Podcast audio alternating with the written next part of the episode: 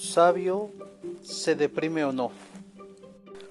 Un buscador espiritual viajó a la India para encontrar a un verdadero iluminado.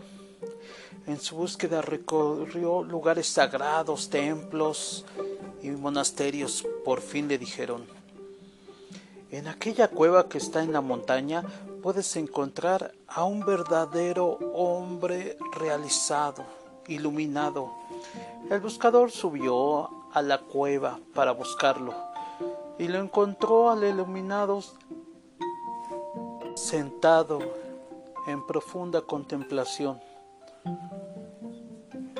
Se sentó a su lado y esperó. Cuando el iluminado salió de su meditación, el buscador le preguntó, Maestro, antes de su iluminación, ¿se deprimía? El iluminado le contestó tranquilamente, Sí, sí, claro, a veces. Maestro, pero dígame una cosa, ¿y ahora después de su iluminación, ¿se deprime aún? Él le dijo, sí, claro, a veces, pero ya no me importa. El ser humano es como una casa de huéspedes. Llega una alegría, le doy la bienvenida, se queda un rato y luego se va. No se queda mucho tiempo.